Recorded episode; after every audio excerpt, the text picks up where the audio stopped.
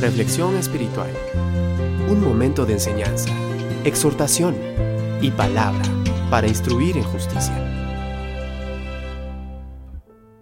Mateo 7, 7, 8 nos dice, Pedid y se os dará, buscad y hallaréis, llamad y se os abrirá, porque todo aquel que pide, recibe, y el que busca, halla, y al que llama, se le abrirá.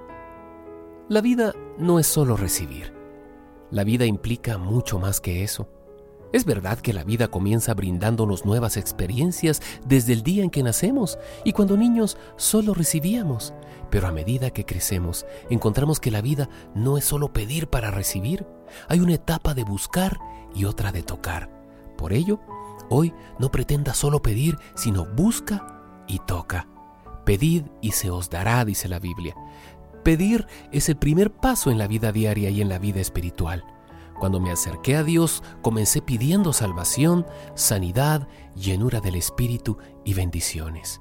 Si tu vida solo experimenta el pedir y nada más, tendrás una vida muy escasa, barata y vacía, porque ese es solo el primer paso para las múltiples experiencias.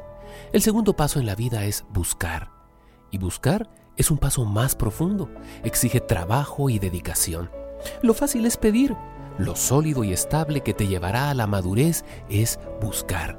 No es fácil buscar, pero implica una real aventura, porque la palabra dice, quien busca, encuentra. El tercer paso es tocar. Y tocar es un paso de ministerio, tocar para compartir. Quien busca, encuentra y cuando encuentra, toca las puertas de otros para compartir y compartir es el deseo de Dios.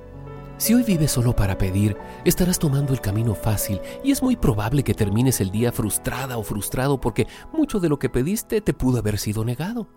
Pero si hoy vives para tocar las puertas y compartir lo que has encontrado, habrás llegado al grado máximo de la vida. ¿Comprendes? La oración es más que pedir, es buscar y finalmente tocar.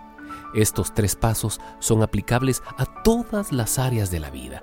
Hoy podrás tocar corazones que se encuentran frustrados y vacíos y podrás darles lo que de gracia has recibido.